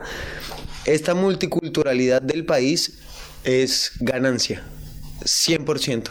Y si te encuentras gente que entienda la música, por ejemplo, yo llegaba y oía la cumbia, la de acá, decía, ¿cómo la cumbia y todo lo que pasa alrededor de Latinoamérica baja y llega hasta Argentina y se convierte en esta cumbia? Resulta que no estamos tan lejos, no estamos tan lejos, no estamos tan distanciados. Somos un continente de verdad, de verdad, muy parecido y muy pequeño. Brasil no lo conozco, no hablo de Brasil, pero si tú recorres Latinoamérica, Suramérica, somos muy parecidos, muy parecidos. Pero lo que tiene el argentino es eso, la multiculturalidad y la facilidad con que apropia el lenguaje de los demás, piola. Em, dentro del grupo, por lo que he visto, em, eh, sos el que más experiencia tiene. Has tenido una banda anterior que tuvo una cierta trascendencia dentro de Colombia. Realmente, aquí hablemos de experiencia. Los muchachos son unos músicos increíbles. Todos han estudiado, se enfocan demasiado en su instrumento. Y por mi lado, la cosa ha sido un poco más, más loca, más. Móntese a la tarima, vaya, viaje, haga La su. experiencia de la tarima y del público. Sí, yo, yo a diferencia de ellos no he estudiado tanto, pero he tocado mucho, entonces bueno, hay cosas que aprender, hay cosas que hacer y vengo a Argentina a eso, a estudiar, a, a profesionalizar lo que uno hace, ¿no? Y, y, y la experiencia se da es trabajando, dándole. Eso de, de, de sentarse a leer horas y horas, bueno, muy bien, pero el músico se crea tocando en un estudio, grabando, utilizando un clic, toque y toque y toque, ensamble. Por eso yo los aplaudo tanto a est- a estos manes, o sea, tienen Panambi, el otro toca en la banda de la policía, el otro va y toca con en el en el la ballena, ¿cómo La es? ballena azul. En la ballena azul Eh, que De paso, ya que estamos, nombramos que Manu ayer tocó. un gran sitio, vamos Manu. Tocaste la ballena con Jairo, me imaginé. Entonces, claro, es, es para aplaudir y la experiencia Ataca Bacatá, prepárense porque vamos con toda. Eh, grande, acá tenés de. Vamos con toda, vamos. Em, me gustaría que hablemos de música brevemente, obviamente, pero ¿cómo ven la escena? Digo, los límites, ustedes por ahí son la mayoría joven, yo tengo un poco más de edad, pero yo viví eso de que si era rockero no podría ser cumbiero, si bailaba salsa, olvídate lo demás. Pero eh, eso como que se fue disolviendo, hoy ya no existen esos límites claramente. De hecho, ustedes muestran un poco, ¿no? Mezclan sonidos, buscan instrumentos que no son originarios por ahí. Claro, eso es algo que hay que remarcar de la salsa, digamos, hablamos de tocar salsa y la salsa no, te- no se toca con, con guitarra, o sea, sí hay guitarra, pero no es un instrumento principal. Sí, no, antes va un piano en últimas, un digamos. piano en Bueno, últimas, sí, el Pocho entonces... también toca clarinete bajo. Claro. Claro. pero toca el clarinete bajo en la salsa, que es como... Es rarísimo, es rarísimo y, y es como una búsqueda también un poco a ciegas sobre, sobre pues digamos, hay empatía, que es lo más importante, y con esa empatía y los instrumentos que por ahí no son muy, muy, muy del palo, claro, hacer lo que, hacer lo que se Y pueda. es- esta generación sí o sí estará marcada por el internet. Tú en Spotify puedes estar oyendo cumbia, pasar una salsa, después un merengue, después una cumbia, salsa, merengue, reggaetón, bachata. Y eso mismo se está viendo en la sociedad. Tú hoy puedes juntar una banda que toca cumbia y la siguiente banda puede tocar dubstep. Y no importa, ¿sí? Simplemente tienes que hacerlo muy bien. Y eso se está viviendo en la música, en el arte, en el sexo, en la educación, en, política. en la política. Ya no sabemos qué partido es qué partido, Claro. si derecha es izquierda, izquierda es derecha, si la salsa sube o la claro. no interesa tanto. Lo que interesa ahora es contenido. conectar y transmitir. Conectar y transmitir. Si tú llegas a una banda y te conecta y te transmite, por ejemplo, em, Se me ocurrió ahorita la Delio. La Delio. La Delio Valdés. Eh, lo que hace mm, lo que hacen en el Conex eh, la bomba, La del bomba del tiempo. tiempo. lo que hace la, la abuela Cumbiambera. la abuela cumbiambera es impresionante, es impresionante. Y en Argentina, en Buenos Aires, gracias a los inmigrantes y a la cantidad de argentinos que ha apropiado y que ha traído los, este tipo de personas que nos acogen a nosotros y nos llevan a su casa y nos tratan bien, nos brindan un mate, eso hace que Argentina tenga una cantidad de música y cantidad de gustos que se pueden poner en una misma sala de... Y si tú te fijas, como el desarrollo de los ritmos, digamos, propios, digamos, de Buenos Aires, el tango, el tango es una mezcla de todo, de todo y de todos los inmigrantes que llegaron en su momento y del hecho de ser un puerto como que eh, ha permitido como que se desarrolle una, una identidad propia de la ciudad que, que está buenísimo. Ahorita que hablabas de la escena, yo creo que, claro, se ve mucho, mucho nivel, mucho nivel. Hay gente que está haciendo cosas muy zarpadas. Y a mí me genera un poco de, de, como, como que digo, está todo tan conectado, eh, o sea, hay tanta gente haciendo tantas cosas que, que, te, que te genera un poco de, de depresión y de ansiedad, un poco decir, ¿cómo... ¿Y ahora qué hago? ¿Qué hago? ¿Qué hago? Sí, como, y co- pero más allá de que qué hago yo, es como, cómo, cómo sigue esto. ¿Cómo ¿viste? hace- ¿Qué hacemos todos en conjunto? Exacto, ¿cómo? La Yo creo- superproducción cultural. Yo creo que una época en la Argentina eh, cuando el rock comenzó a ser como un bastión de, de contracultura otra vez, todo el proceso militar, eh, y, que, y que el rock tenía una bandera de, de, de- de la música que va en contra. Yo creo que hoy en día, así no sea rock eh, tradicional, yo creo que sí la actitud de muchas de las, de las bandas y, y el- y el- la movida cultural que está pasando va a tender un poco a eso, a... A oponerse a lo que... Sí, a... Toca oponerse. Ponele. Status quo, sí. llamémosle. Lluvia con nieve de Mon Rivera. Tirarle una sonrisa a la cámara, pela. Eso. Va. no. Eh,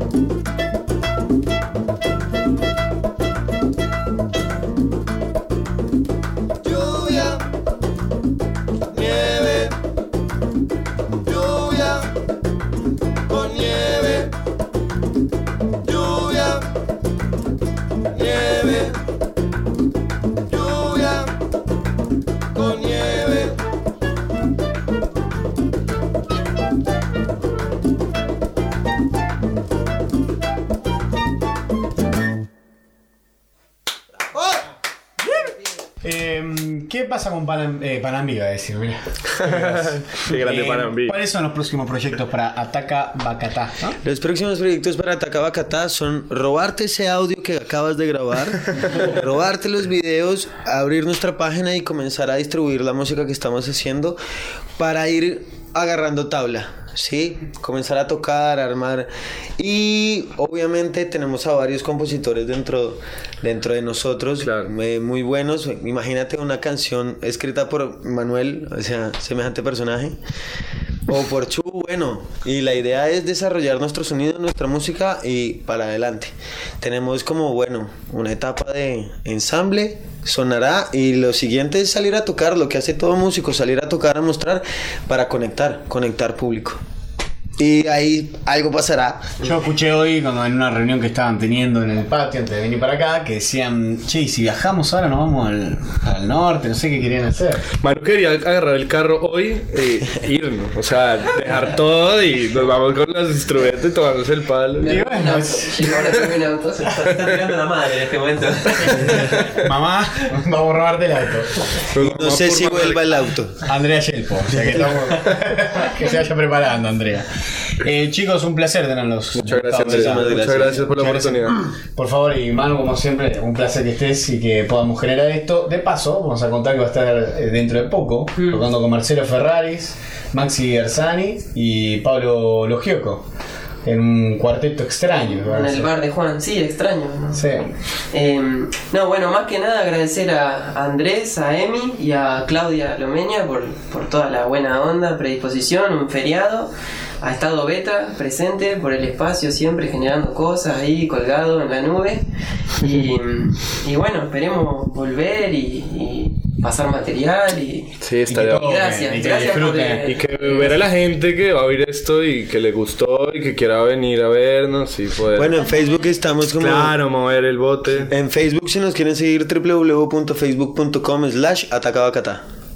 Ataca bacata. Con B larga. Ataca bacata, bacata, bacata. Mañana nosotros vamos a compartir todo en el Facebook y vamos a empezar a hablar un poco, pero estaría buenísimo que acerca del fin de año puedan venir un día a tocar en vivo. Sí, claro que sí. Y bailemos todos un poco. Al empamparte. En las fiestas de Giles. Exacto. Sí. ¿Cuándo son? Qué complejo es eso. el 30 de noviembre. Es un tema sensible. La fiesta es el 30 de noviembre. Después está la El 8 de de octubre. el 8 de octubre, que sería el día de San Andrés. Eh, no, De la el día de la fundación de San Andrés Giles. El 30 de noviembre es el día de la posta. Claro. Bueno, ese es el siguiente paso de Ataca bacata. Pero puede haber otros. Sí. Exacto. También, también. Eh, Así que mm, vamos a ir preparándonos para que vengan un día y, y podamos disfrutarlos en otro contexto. Todos, Buenísimo. en realidad. Nosotros lo hemos disfrutado, pero no la gente en sí tanto. Totalmente, esa es la idea. gracias. Es un placer que hayan estado. Muchas gracias, gracias. Antes quisiera pedir un aplauso para Claudia y. Dale, Clau. Gracias. Y para Daniel Soruco. Que amablemente gracias. nos prestaron lugar el estudio de grabación La Turca, que está acá en San Andrés Giles, que como verán y lo hemos vivido y lo- algunos lo van a ver después en video. Sonido Eh, impecable, muy impecable. gran, muy grande sala, muy bien montada. Muy bien, y la verdad que da un placer enorme poder estar acá y hacer todo esto. Así que eh, gracias a ellos que hicieron posible y a Tiaguito también, que nos dio un respiro a todos para poder. Se durmió la siesta. Se durmió la siesta para poder nosotros hacer esto. Así que, gran. Gracias y un aplauso también para ustedes.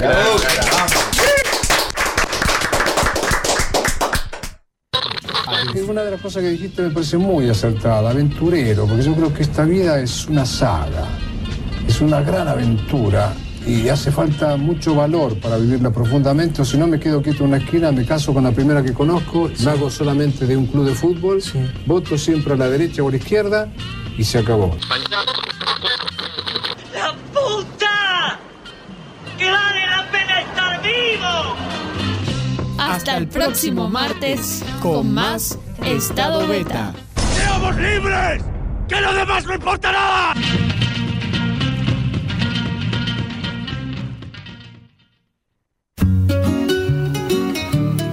Este programa fue posible gracias a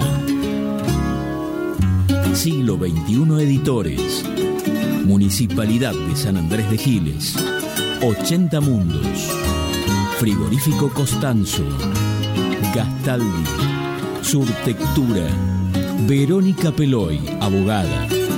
Más limpio. Carolina Galesio, psicopedagoga. Cancha de papi fútbol del Club Social y Deportivo. Cosmetóloga Cristina Jainer.